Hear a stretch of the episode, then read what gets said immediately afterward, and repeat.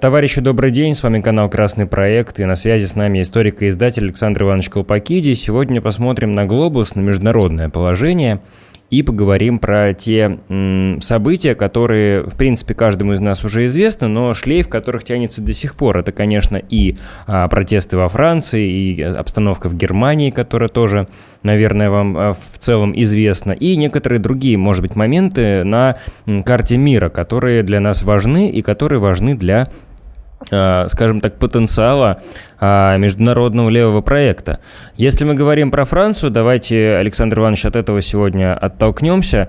То из таких свежих новостей, ну, относительно свежих, вчерашних, это то, что ни к чему не привели, скажем, переговоры а, премьер-министра с лидерами крупнейших профсоюзов, если мы помним, то есть диалог, в общем-то, он не ведется в а, конструктивном русле, протесты продолжаются, там, по свежим данным, около 4 тысяч человек, если я правильно помню, в Париже участвуют в этих массовых манифестациях. То есть это вроде бы не так много, как на прошлой неделе, но все равно показатели достаточно высокие.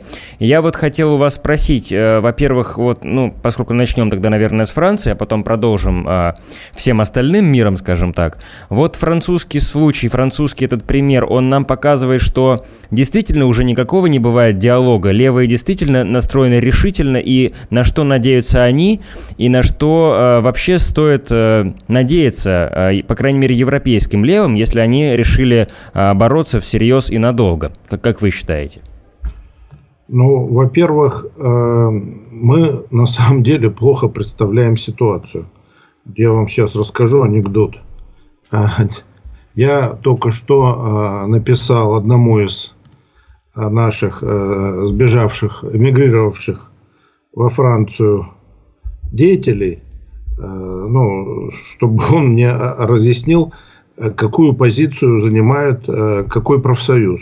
Угу. На что он мне ответил, что а, тут один профсоюз, объединившийся, а, Всеобщая конфедерация труда, ВКТ да. по-русски, да, а, в ней 2 миллиона участников. И, ну, это не так. Там много профсоюзов, а, то есть он там, они там торчат уже сколько времени, даже не а, они даже не изучили состояние французского рабочего движения. Ну вот это действительно бывший профсоюз, который возглавляла Компартия Франции. Сейчас я даже не знаю, в каких они отношениях с Компартией. Он очень большой, да, и э, там есть внутри разные платформы.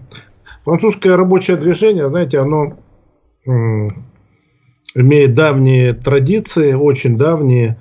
Э, ну, как-то так мы за, всегда изучали в основном э, немецкое рабочее движение, ну, английское, а французское знали плохо всегда, потому что оно очень сложное, там была масса всяких расколов, всяких там фракций, там гидисты, алиманисты и прочие там. И э, вот э, там очень мощно было синдикалистское движение, которого э, в России в таких масштабах и близко не было. И синдикалисты одно время, ну, я имею в виду конец 19-го, начало 20 века, возглавляли рабочее движение. А, потом, значит, а, когда была после Октябрьской революции, когда была создана Компартия Франции, с некоторым запозданием она была создана, она оказывала всегда большое влияние на рабочее движение. И этим, в этом была ее, так сказать, сила. А, в этом была ее сила. А, и ну, я бы не абсолютизировал вот профсоюзное движение. Знаете, профсоюзное движение, оно, конечно, не подменяет партии. Не подменяет партии. Абсолютно не подменяет партии.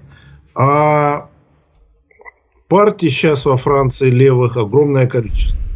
Это непокоренная Франция, полюс коммунистического возрождения – независимая рабочая партия, демократическая независимая рабочая партия, новая антикапиталистическая партия, рабочая борьба, союз коммунистов-интернационалистов, коммунистическая партия Франции, коммунистическая партия рабочих Франции, коммунистическая революционная партия Франции. Можно, наверное, перечислять до утра.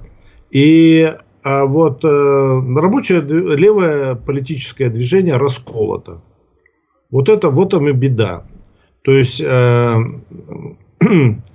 вспомнить, я хочу, ну, у нас как бы сейчас э, ликбез по международному движению. Э, помните, вот ну, буквально не так давно в Америке была мощная волна э, этого левого, даже две было волны. Одна вот Occupy Wall Street, да, там вот это было. Потом еще более мощная, связанная с борьбом, борьбой э, бывших негров. Которые, Black Lives Matter, да. Да, да, да. Которые сейчас стали называться афроамериканцы. И категорически нельзя называть их неграми. Хотя, например, в Коминтерне было негритянское бюро, я не знаю теперь, что переписывать историю Коминтерна. И э, вот, э, то есть там было огромное, там советы создавали, какие-то там коммуны, Красная гвардия возникла и так далее. Ну а по большому счету вот это все схлынуло, да. А что э, в сухом остатке в той же Америке от этого, от этой, от этих двух приливных волн протеста, которые прошли на наших глазах? Создана какая-то крупная политическая сила левая? Нет.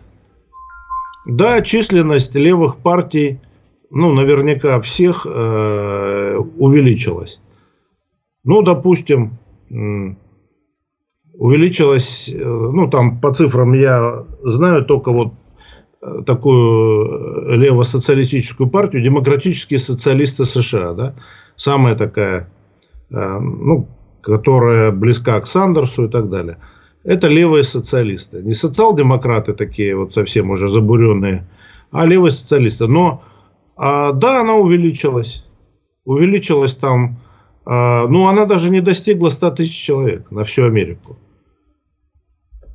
В Америке живет несколько сот миллионов человек, а это даже не достигло 100 тысяч а ведь, например, еще в 30-е годы Компартия США достигла 100 тысяч.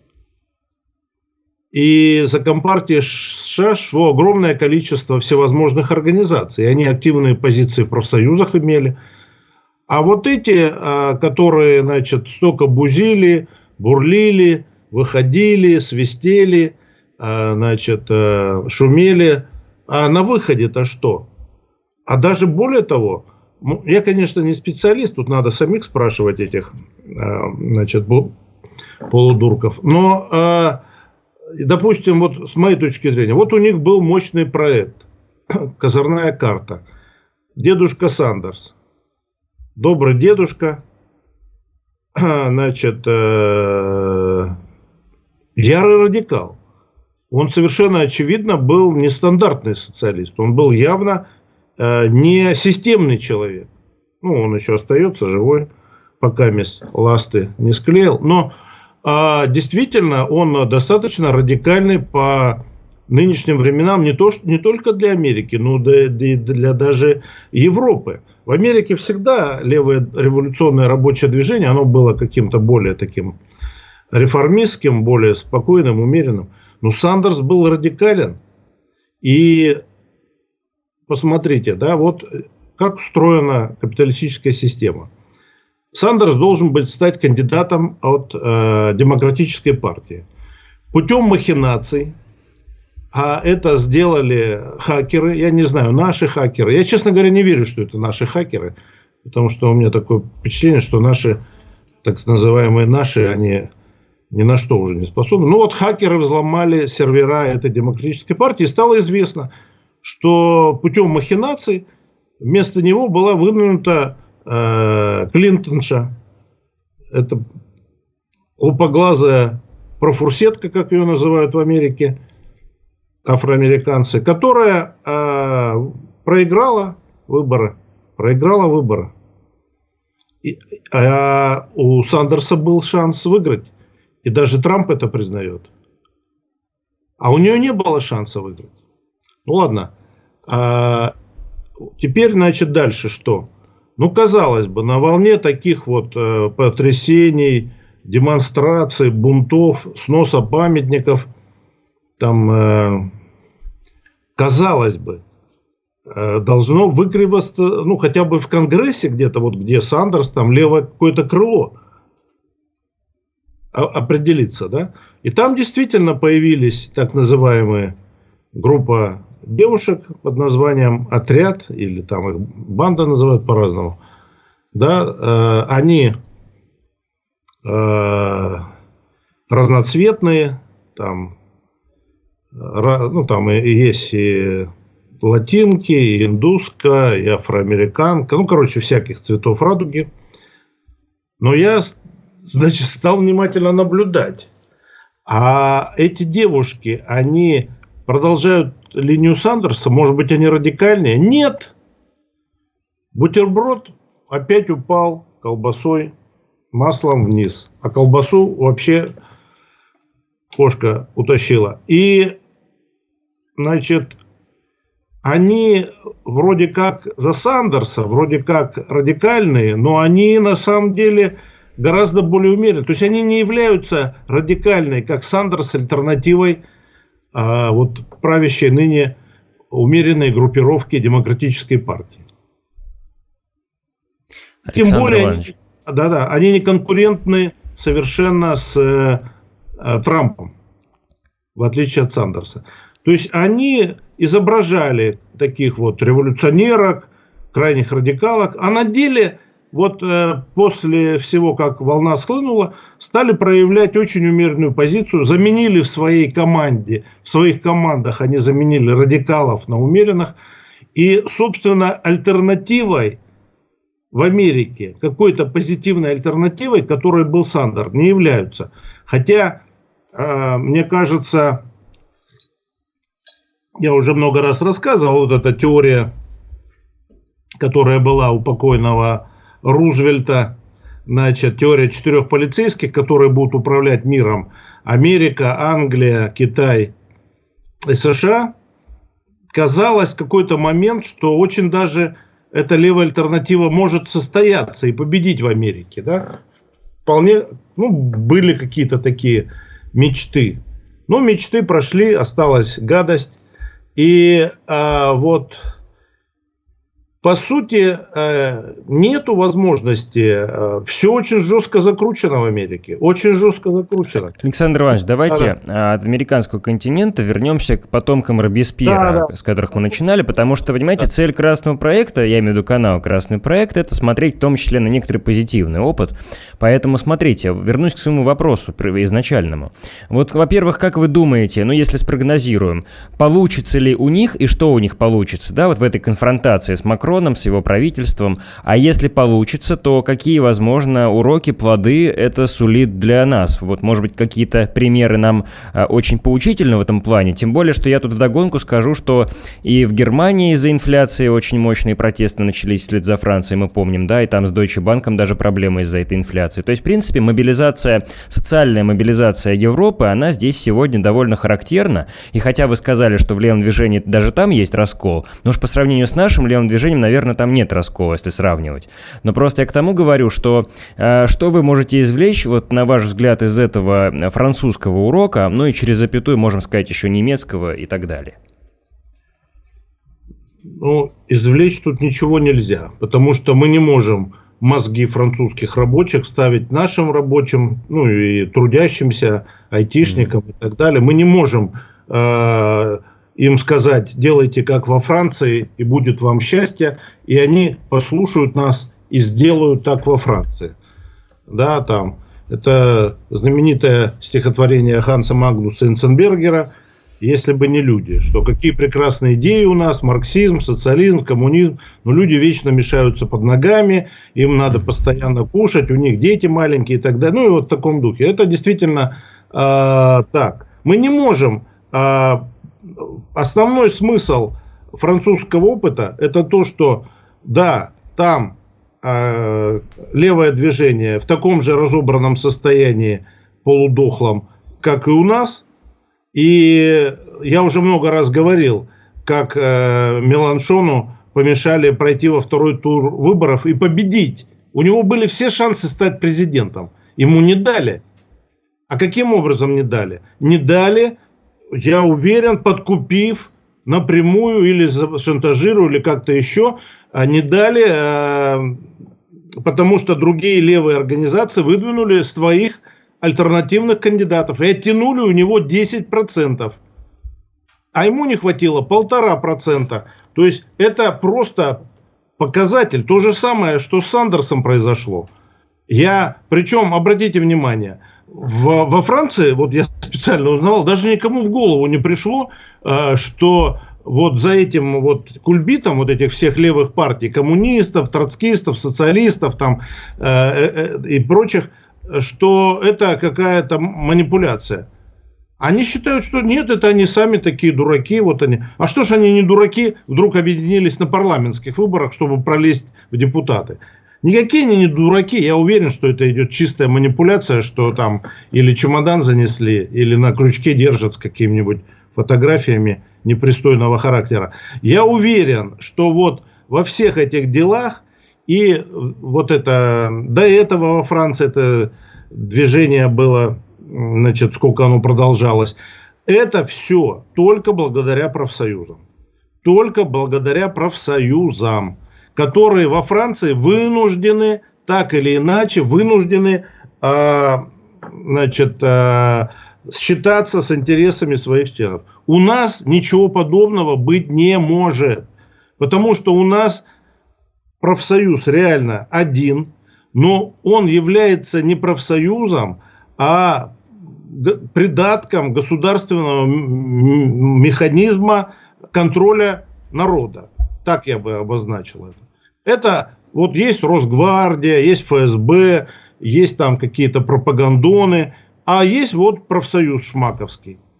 Это огромная, могучая сила, колосс на глиняных ногах. Да еще и без головы. И вот показательно у нас хоть кто-то из наших слушателей знает, что как в начале СВО у профсоюзов отжали значительную часть собственности – об этом у нас даже никто не знает, потому что они не протестовали, не было никаких, ну я, по крайней мере, не знаю, не видел. Да? Может, и протестовали где-нибудь, фигу в кармане носят Шмаков и так далее. Но э, когда Путин его спросил, а почему вы держите руку все время в кармане? Он тут же вынул руку и сказал, нет, нет, ничего, никакой фиги нет, нету. Да? Я не знаю, была у него фига, нет, Бог его знает. Бог ему судья. А гореть ему в аду, этому Шмакову, это я уверен на 100%. Я думаю, что вот это, нас вот обвиняют там в предательстве КПРФ, справедливую Россию. Да, это так, да. Но вот то, что сделали вот эти лидеры профсоюзов наших, такого предательства в истории рабочего движения вообще не было никогда. Ни в одной стране. Ни в одной стране.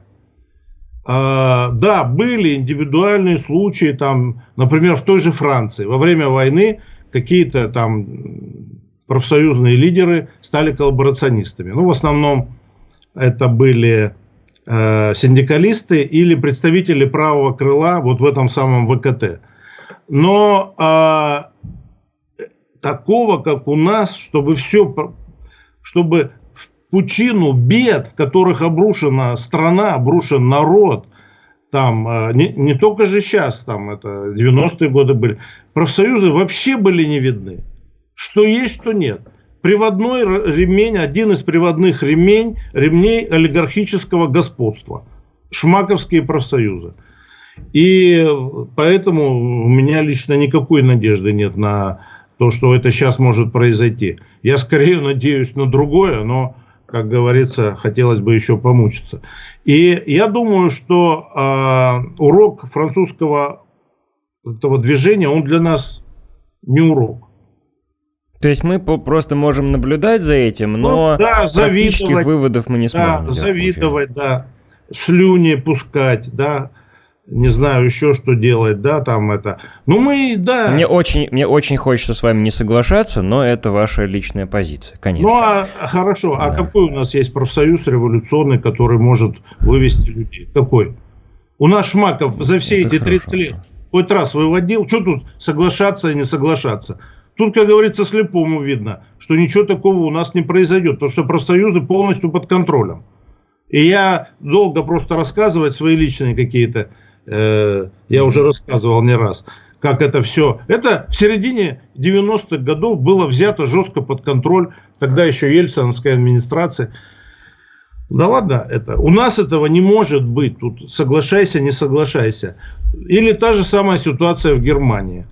Mm-hmm. Левое движение в Германии тоже э, в крайне разобранном состоянии.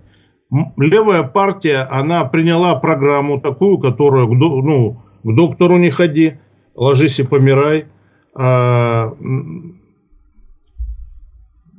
права меньшинств, э, либеральные ну, да. всякие ценности, экологическая повестка. То есть то, где они влезли на чужое поле, совершенно заброшены э, социально-экономические вопросы, вопросы ежедневного, так сказать, постоянного, значит, э, постоянной жизни людей и влезла в это дерьмо, где другие партии давно окопались и у них свои позиции. И в результате проиграла полностью на последних выборах. Ну, сейчас на фоне инфляции как раз возможно и вернуться вот в повестку эти насущные проблемы, как вы думаете? Потому что сейчас э, не от хорошей жизни они могут вспомнить, что важнее всего все-таки а, классовая борьба, солидарность и как бы права трудящихся. Я уже говорил, в той же Франции э, в 90-е годы э, электорат и членскую базу Компартии Франции – которая набирала 20% голосов и была одной из самых массовых партий во Франции. Угу. И, по-моему, чуть ли не самой массовой, кстати. А, отжал Национальный фронт. И сейчас это может отжать альтернатива для Германии. Скорее всего. И, значит, совершенно не видно, не слышно малые такие группы. Э, ну, э, там у них есть, э, ну, бывшая просоветская Э, ГКП, Германская коммунистическая партия, значит, есть там марксистско-ленинская партия Германии, бывшие маисты, еще они набирают на выборах там 40-60 тысяч голосов. Это вообще ничего. Но есть еще более мелкие, которые вообще набирают там несколько сот голосов. И вот вместо того, чтобы объединиться, они собачатся, обвиняют другого в визионизме, предательстве, то все. Одни из них за Кубу, другие против Кубы, одни за Южную Корею, другие против Южной Кореи, одни за Китай, другие против. И просто, и, и, и я так сказать, а, я давно, еще со студенческих лет, наблюдал это все. И я не мог понять, а что, почему эти люди так себя... А очень просто – я понял это, когда стал наблюдать наших этих шизоидов. Просто это не, какие-то неудачники хронические, безмозглые люди, которым хочется быть вождями. И вот он пусть вождь там тысячи идиотов, но он все равно вождь. А эта тысяча идиотов, она, значит, ей нужен какой-то вот радикальный лидер, вожак. И вот у них вот так, вот так строятся эти организации. А, очень похоже на наши. Э, они создают такую зону комфорта, такие, знаете, детские сады для левых радикалов, где они, им там хорошо, их там кормят, поят, воспитательница ежика показывает и так далее. И э, в хорошем смысле слова, настоящего ежика. Значит, и я, я думаю, что э, вот немецкий опыт, а там кто? Там транспортники, там крупнейшая за последние десятилетия была транспортная забастовка, да, колоссальная. Да? А, ну, до этого в Англии было. Да? Но мы видим, что нигде а, власть не идет на уступки. Вот это интересный момент. И я думаю, это именно связано с тем, что нет политической силы, которая стоит за забастовщиками. Понимаете? Вот и беда нашей страны, что у нас нет политической силы, которая была бы независима от власти. Ну, у нас есть, да, КПРФ, есть Справедливая Россия, которая даже в название внесла слово социалистический, да, а, но они полностью зависимы от власти. Они часть этой власти. Вон, посмотрите, вчера смотрел а, по всем программам, как прославляли покойника Жириновского. Да, да так, я уверен, Андрея Исаева прославлять не будут. А, не дай бог, что случится. И я думаю, что я думаю, что вот эта проблема отсутствия политической авангардной организации. И в Германии эту проблему вот обозначила четко наша любимая,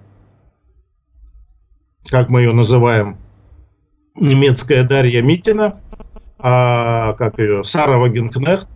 Сара Вагенкнехт, это Сарочка, она очень четко все это рассказала, все это она, так сказать, изобразила. И э, сейчас как Гамлет, находится на распутье. Создавать ли ей отдельную классовую левую организацию революционного типа или э, оставаться э, среди вот этих левых.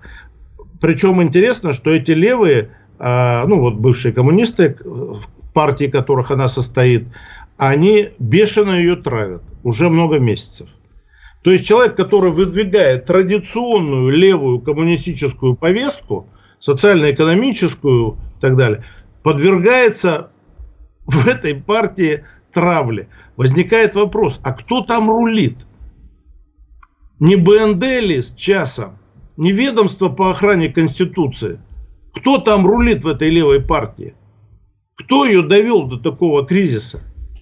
Александр Иванович. Кто здесь, кто здесь в России от имени их фонда Роза Люксембург раздает э, деньги разной шелупоне? Иного слова не подберешь. Шелупоне.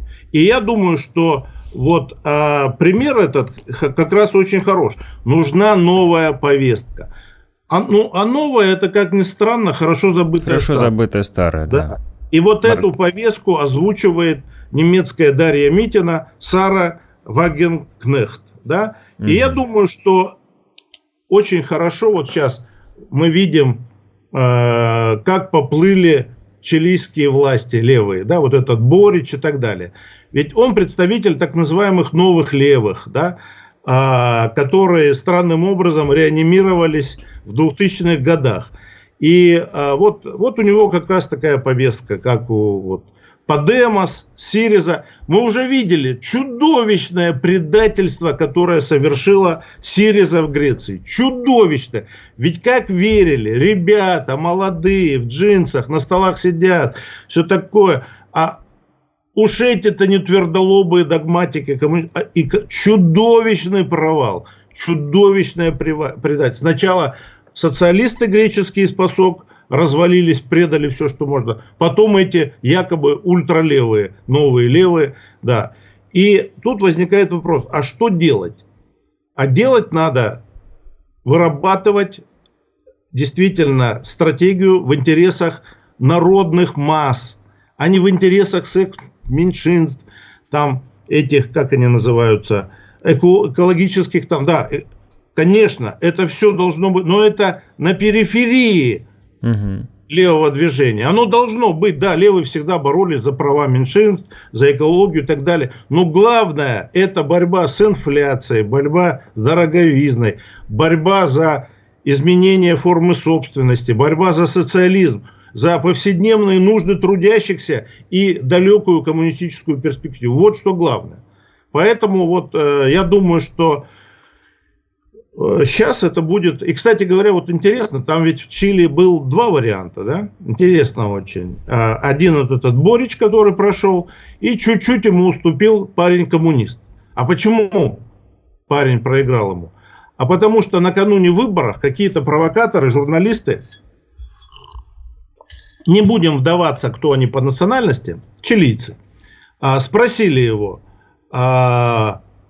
как он относится к вот, ситуации в Израиле. И он, как по происхождению арабский, арабский, ну типа Пушкина, он, значит, это а, сказал, что он, значит, на стороне братского народа Палестины. Я с ним, конечно, полностью солидарен, но это к чему привело? Тут же от него отвернулись, э, не будем говорить, какой национальности люди, которые до этого поддерживали. Тут же он проиграл этому Боричу. А Борич этот, он сказал, я, конечно, всегда за мир, дружбу, жвачку. Mm-hmm. И, а, значит, поэтому вот все это перемешано, сложно. Все это сейчас уже глобально. Уже нельзя мыслить в масштабах повестки одной страны. Угу. Я думаю, что идеально было бы, если бы вот выработались действительно рабочие профсоюзы, если бы вот эти проекты, которые выдвигали синдикалисты, анархосиндикалисты конца 19 века, сейчас бы чудесным образом осуществились. Если бы э, в условиях предательства, продажности, тупости политических левых организаций профсоюзное руководство взяло бы на себя политическую миссию и в масштабах всей европейской политической стачки а, парализовавшей весь Евросоюз, а вот это было бы, конечно, да. Вот это было бы то, что надо. Вот так это вот было бы, что доктор прописал.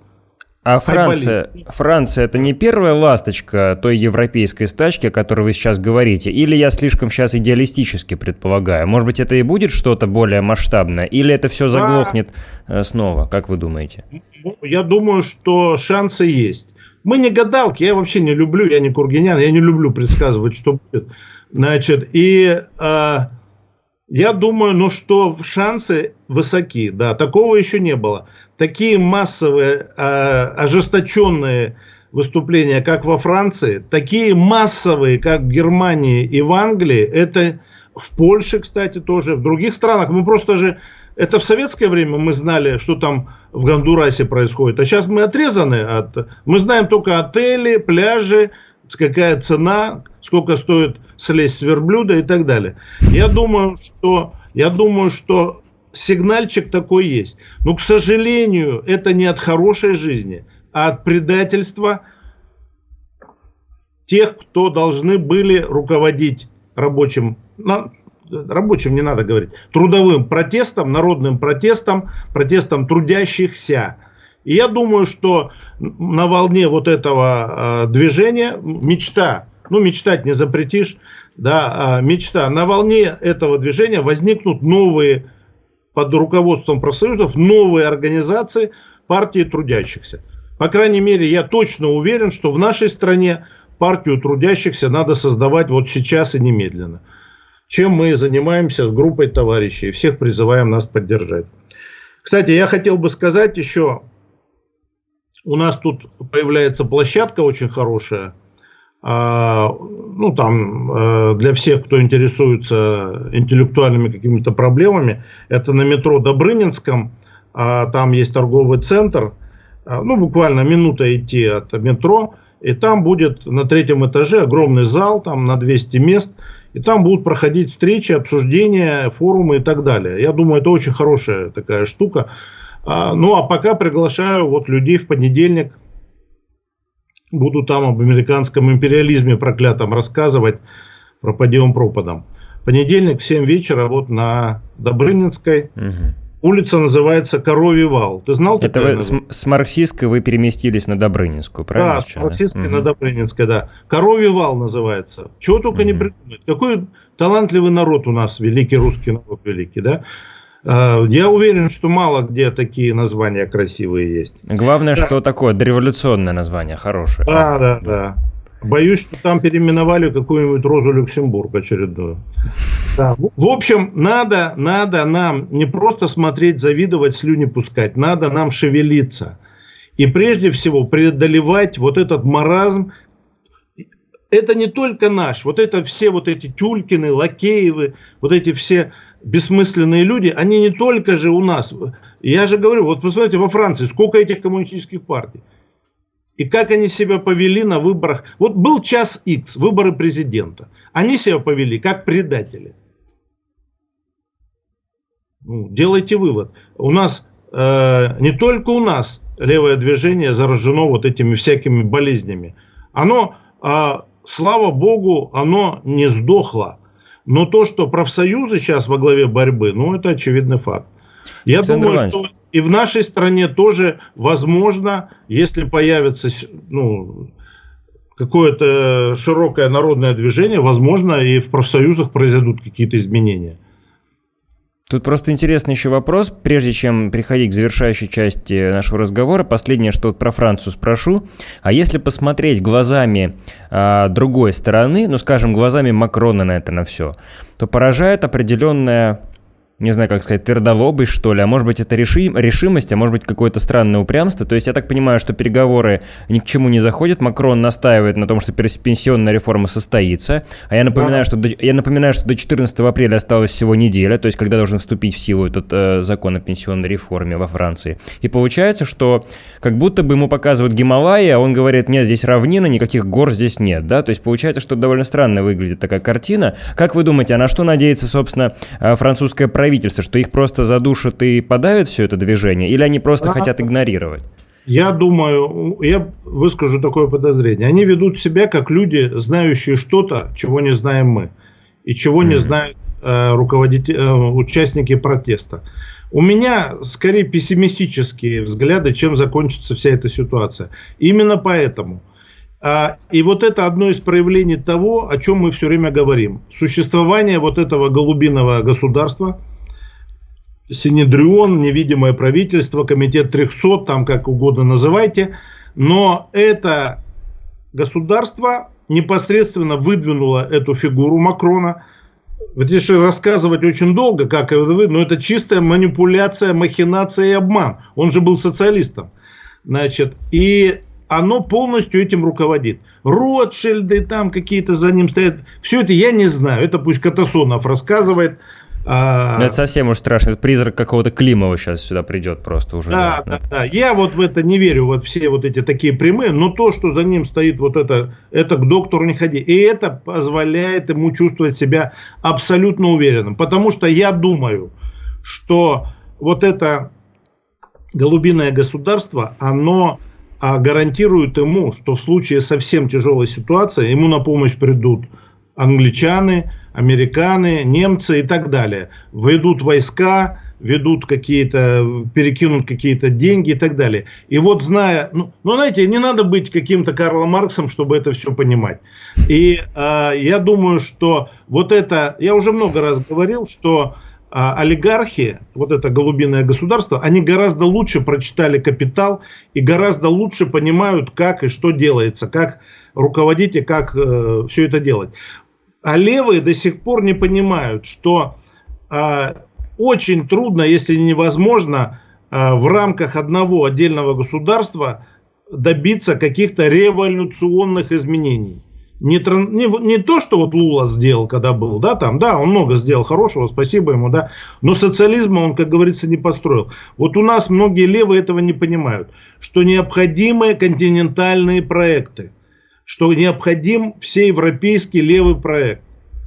Да, ну и не надо забывать, что существует сейчас жандарм, а главный жандарм в Европе это Польша, которая, я думаю, с удовольствием отправит свои войска, если там во Франции что-то произойдет. Я думаю, что сейчас уже можно говорить в категориях вот войны, потому что действительно мы видим классовую войну. Мы видим классовую войну. Но если с одной стороны мы видим людей, открытых, там, да, там, ну, все они известные лидеры профсоюзов, то с другой стороны мы видим подставных, типа Макрона, э, этой Элизабет э, Борн, премьер-министрша и так далее. Это, это не руководители, это подставные люди. Посмотрите, вот все удивляются, откуда столько идиотов, типа вот этой Анны Лизы, э, прыгающей там на батуте и так далее, да? Так потому что не они-то и руководят, а за ними стоят, они просто указания выполняют, озвучивают, даже не выполняют, а озвучивают. Вот то, что у нас, для меня вот то, что вот это все не вскрыто, не названы пароли, имена, явки, это свидетельство плохой работы очень нашей разведки. Это то, что они вот это вот не могут вычислить, кто за кем стоит, кто кем погоняет, кто кого прикрывает, это вот, конечно, в Советском Союзе такого быть не могло. Там, конечно, работали люди. Ну, мы уже много раз говорили, что не бывает, что в одном месте все хорошо, а кругом все плохо. Если у нас э, профсоюзы такие, то почему у нас разведка должна быть хорошая? Поэтому я думаю, что вот на самом деле, э, возможно, хотелось бы верить, да, что железной пяте, которую олигархия готовит для трудящихся всего мира, да, но это объективно. Это не потому, что они какие-то сейчас злодеи собрались, а потому, что происходит шестая технологическая революция. Вот и все. Это просто объективный процесс. Их сама жизнь толкает к этому, к железной пяте. Этому должны противостоять вот трудящиеся, организованные в боевые профсоюзы и другие организации, движения и так далее. В нашей стране, так как не дадут просто, ну нет возможности организовать. А, ну, наверное, а, сколько там было на моей памяти, ну, десятки были попыток что-то сделать. Все это окончилось ничем. Все это существует на какие-то гранты зарубежные и так далее. Поэтому я думаю, что э, нам надо создавать свое движение. Надо смотреть что делают в других странах. И мы должны, если вспыхнет вот эта э, всеевропейская забастовка, э, а объективно ведь идет к этому. Э, вот меня что удивляет, насколько вот это глубинное государство хорошо продумало всех шаги. Они ведь учитывают, что в связи с событиями на Украине будет расти инфляция, цены и так далее. Они это все прекрасно учитывают и не боятся и продолжают, продвигают свой проект. Вот, вот это интересно. То есть они а, настолько уверены в себе, что даже вот Трампа а, публично унизили, оскорбили. Да? То есть вот это голубиное государство, оно, конечно, расправило крылья, и надо ему эти крылья подрезать. Да. Атланты расправили плечи. Да, да. А, Александр Иванович, э, в завершении беседы как раз вы плавно подвели меня к вопросу про вашу организацию, ваше движение. Ну, из, из того, что можете озвучить, я такой нейтральный задам вопрос, что вообще состоялось, не состоялось, что сейчас происходит, и что а, вы, э, скажем так, постановили в этом. Я так понимаю, что было уже какое-то собрание у вас, да, с единомышленниками? Да, а, что, ну, что а происходит а... с вашим движением? Дело в том, что э, так как собираются люди незнакомые, Дело в том, что настолько все плохо, что мы даже не можем опереться на какую-то организацию. Да, то есть э, везде какие-то шизофреники или продажные, или предатели, или агенты-провокаторы, что приходится все создавать с нуля. Это очень тяжело. Но мы пока притираемся. А, и главное, что уже очевидно, что у нас будет несколько а, этих э, ну, СМИ, ну вот этих блог, ну, интернет-проектов, ну, да. Да, да, которые будут под это дело топить. Для меня кажется это очень важным. И что важно, что какие-то, как оказалось, есть э, в провинции организации, которые хотели бы вот во что-то такое влиться. То есть даже не то, что какая-то группа там в Челябинске, а такие достаточно... То есть а это о чем говорит? Что давно уже прошло время, когда надо было создавать такую организацию. Но власть настолько контролирует э, вот, э, все, что вот, э, ничего не создано до сих пор.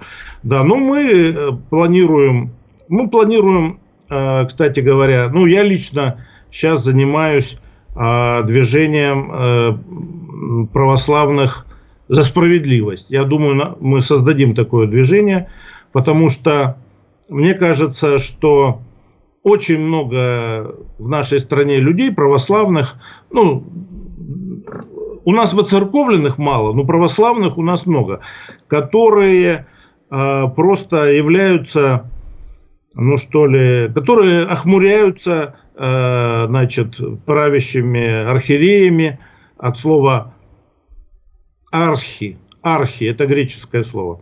Значит, вот эти архиереи от слова архи, значит, они, значит, э, просто превратили РПЦ в какой-то приводной ремень государства, наряду с профсоюзами, наряду с ФСБ, наряду с Росгвардией. А вы ну, хотите, так... чтобы РПЦ стала левой организацией? Это, нет, по-моему, нет, фантастический нет, фильм. Нет, нет, нет. Я хочу сделать то же самое. Я хочу, чтобы у нас произошло то же самое, что э, в Латинской Америке, чтобы mm массы вот этих э, верующих, они поддерживали тех, кто на их стороне. Ведь кто такие верующие? Это в основном обездоленные, несчастные люди. Женщины с несложившейся судьбой, старушки и так далее. Да? И охмуряемые э, католическими этими кардиналами, они голосуют за правые партии. То есть вопреки своим собственным интересам. А эти кардиналы, я уверен, как и наши архиереи от слова архи, значит, они, я уверен, э, в Бога никакого не верят, Бог их золотой телец. Поэтому задача в том, чтобы объяснить православным, кто на их стороне, а кто против.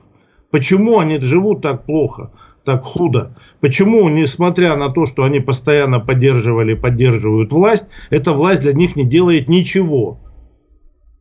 Ничего. И вы, и получается, уже работаете с православными по каким-то контактам, или вы пока да, только задумываетесь да, это? Мы, мы в ближайшее время, я думаю, проведем конференцию, а, создадим свой YouTube-канал специальный православный. Просто мне это самому интересно, так как я человек верующий, меня бесит до глубины души то, что наша РПЦ, она не соответствует той исторической задаче, которая выпала на ее роль и которую она э, просто продала. Александр Иванович, я буду открытым абсолютно, и э, здесь просто задам вам вопрос. Сразу скажу, что я э, неверующий, я атеист, но мне интересно. Возможно, вы меня сейчас назовете догматиком, но у меня такой вопрос к вам. А как тогда быть вот э, с материализмом? Э, ну, такой вопрос наивный, но вот православные, которые за справедливость, за левые идеи, а, получается, что э, им не нужно каким-то образом разрешать этот вопрос, ну, этот некоторый конфликт мировоззрения между как бы верой и э, ценностями, собственно, марксизма. Или здесь нету вообще противоречия, как вы считаете? Я просто Абсолютно. здесь не навязываю свое мнение. Мы строим, мы, наша цель создание прогрессивного общества, так. общества развития, где люди смогут стать свободными от принуждения экономического, политического и так далее. Да? Конечно. Где они смогут реализовать свои способности. Как это а, э, мечтать о таком обществе может и знаток диалектического материализма, и глубоко верующий человек. Это общество справедливости. А, просто а, разные мотивы, которые у атеистов, э, революционеров и у верующих левых. Разные мотивы, но цель-то абсолютно одна. А можно это назвать коммунизмом, можно назвать царством Божьим на земле, но вот этого ничего не поменяется. И а, точно так же это шестой технологический уклад касается и всех верующих, как он и касается и неверующих. Да, и эта железная пята касается всех верующих, точно так же, как она коснется и неверующих. Поэтому я уверен в этом, что вот я даже, честно говоря, всегда с трудом понимал мотивацию атеистов, когда они борются за народное дело. Потому что мне кажется, когда ты знаешь, что кто стоит за этими врагами, за олигархами, за капиталистами, знаешь его имя, а, и гораздо легче бороться. Потому что, как показал опыт Советского Союза, враги, они не только извне, не только вот какие-то помещики, капиталисты, кулаки. Борьба идет в сердце каждого коммуниста-большевика между Богом и дьяволом. И, а, вот, перер... Ну а как? Перерождение вот этих Это... там Яковлевых, а, Горбачевых, а, Шеварнадзе и прочих, это победа дьявола в душе этих людей. Не это, просто... это, это уже получается почти как у Федора Михайловича Достоевского, да, вот его это такая антитеза. Федор Михайлович Достоевский, кстати, вот э, считается очень умным человеком. Я всегда сомневался в этом. Он очень одаренный человек, но не умный. Почему? Потому что он вообще не понимал, э, соци... как может быть неверующий социалист э, сторонником народа и что-то для народа делать. Он считал, что это просто жулики, демагоги, популисты. Всех ну, социалистов да неверующих он считал жуликами. А, но мы-то понимаем, что он ошибался, но мы понимаем это просто на массе примеров – которые перед нашими глазами. Ну, хорошо, да? хорошо, да. Оставим Достоевского. Зрителям и подписчикам, кстати, вот рекомендую, если кто-то захочет, пусть напишут в комментариях, что думают про левых православных. Возможно, у нас тут с Александром Ивановичем есть некоторые расхождения принципиальные, но мне интересно, может быть, я и правда догматик. Вот, просто напишите, что вы считаете по поводу целесообразности этого проекта и его жизнеспособности. А в завершение хотел бы тогда, э, чтобы, да, про Достоевского, наверное, сегодня не будем, а спрошу про э, вот некоторые моменты, которые которые связаны именно с вот именно сознанием, с образованием и просвещением, да, потому что сегодня, а, как мы знаем, а, вот именно вопросы диалектики, да, вопросы материализма, они воспринимаются как либо как что-то замшелое, да, такое старое, уже отжившее иногда, к сожалению, либо некоторые, ну, как-то не утруждают себя вообще, ну, не берут э, на себя труд вообще в это вникнуть, потому что тоже их как-то, может быть, отталкивают какие-то формулировки. Как вы думаете, что сегодня могло бы стать толчком таким, э, ну, началом развития именно диалектики, именно какого-то марксистского мышления для широких э, слоев общества. Мы знаем, что есть там проекты, как вот, допустим, рабочая академия, да, у профессора Попова, да, можно по-разному к ней относиться, но она существует, да. То есть какие-то моменты, э, что позволит популяризировать, или это тоже задача блогеров? Как вы думаете? Она существует уже несколько тысяч лет. И я думаю, что это тут очевидно всем, очевидно всем, что это, ну, почему люди не хотят это изучать и так далее. Потому что это оторвалось от реальной жизни. Потому что они преподают, а для них марксизм остановился вот где-то, ну, в семнадцатом году, да, 100, 106 лет назад. Они не изучают новый мир, не изучают новые технологические революционные процессы, а люди хотят э, применения марксизма вот к современной жизни, чтобы понять, для чего им это надо. Для чего им это надо. Э, например, я никогда не понимал, зачем мне нужны какие-то минады этого Лейбница, да, ну, что это, зачем это галиматья, да, Зачем нужны эти философские факультеты? Это куча этих голодранцев, никому не нужно. Люди должны видеть непосредственный выход. А тысячелетие э, Академия имени профессора Михаила э, Мумия, царь Египта Попова, она э, осталась в глубокой глуши современных процессов. Вот недавно я выступал перед молодыми ребятами, очень мне понравилось, очень. Э, что мне понравилось? Что в основном на меня ходят люди пожилые, да? И вот, а, когда заканчиваешь выступление, я всегда говорю, ну, давайте вопросы, все, мало вопросов, очень мало вопросов. Слушают хорошо, все, там это грамотно, все. Но вопрос... А эти ребята задавали очень много вопросов, еле ушел. И а, у них еще были вопросы и так далее. Значит, а, и один из вопросов вот был как раз близкий. Я сказал, вот молодой человек, который хочет вот стать борцом за правое дело, он должен 25% времени, которое он выделяет на общественную деятельность, тратить на изучение классики марксистской, 25% а, времени, которое он тратит на общественную деятельность, он должен изучать современного развития, современное развитие производительных сил, науки, это технологии и так далее. И 50% он должен тратить на непосредственную политическую деятельность, работу, борьбу и так далее. Там выступления, пикеты и так далее. То есть вот, вот на это. Вот так надо распределять время. А когда у нас э, с подачи некоторых очень талантливых людей э, все 100% тратятся на изучение капитала или там происхождение семьи частной собственности государства или материализма и эмпирикритицизма, это потом ни к чему не приводит. Люди просто уходят из движения. Вот они это выучили, прочитали, увидели, что к жизни современной никакого отношения это не имеет, и уходят. Поэтому надо это все делать с позиции сегодняшнего дня. Ну да. У нас, к сожалению, да, вот, э, ну, я не вижу таких людей. Хотя самое постыдное, что именно наша страна в 60-е, 70-е годы была вот именно, я имею в виду вот, академика Глушкова, у Николая, там, э, военных, там, э, э, прочих и прочих. Они были впереди прогресса они были впереди прогресса, их вот эти проекты кибернетические, там они, э, сколько лет прошло, уже 60, а, они впереди планеты всей. И они сейчас вот просто создать, как у Ботвинника была в Москве лаборатория, воссоздать это, заниматься этим, это обязанность левого движения. Они должны показать народу, куда он а, движется не через 5 лет, а через 25 лет. Понимаешь? И я думаю, что вот без этого изучения материалистической диалектики, исторического материализма там и прочего, это ну, не приводит людей э, ну, практикой проверяется истина, да, это да. мы понимаем, да, конечно. И только... Надо жить в современном мире. В современном мире происходит революция. Происходит реально революция. А левое движение на это... Я не хочу сказать, что а, совсем не реагирует. Ну, не, не, недостаточно реагирует. Ну, будем следить за ситуацией. Самое да. страшное, самое страшное, что это, я бы понял, если бы только в нашей стране.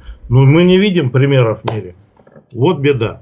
Может быть, китайцы, но я вот это не могу точно сказать. Ну, мы ну, поговорим про другие примеры. Возможно, например, э, поговорим про такие локальные примеры, как португальский, допустим. Мне будет интересно потом выслушать, что вы про него думаете, и не только. А, наверное, на этом э, мы потихоньку завершим эту беседу, и э, действительно было интересно с этим разобраться. А, да, действительно... если есть вопросы, приходите на Добрынинскую в понедельник в 7 вечера я отвечу. Да, если нашим зрителям и слушателям интересно, то вот имейте, пожалуйста, в виду. Большое спасибо за время, за уделенное внимание и за этот интересный диалог. Спасибо, вперед до свидания. в СССР. Как всегда, вперед в СССР.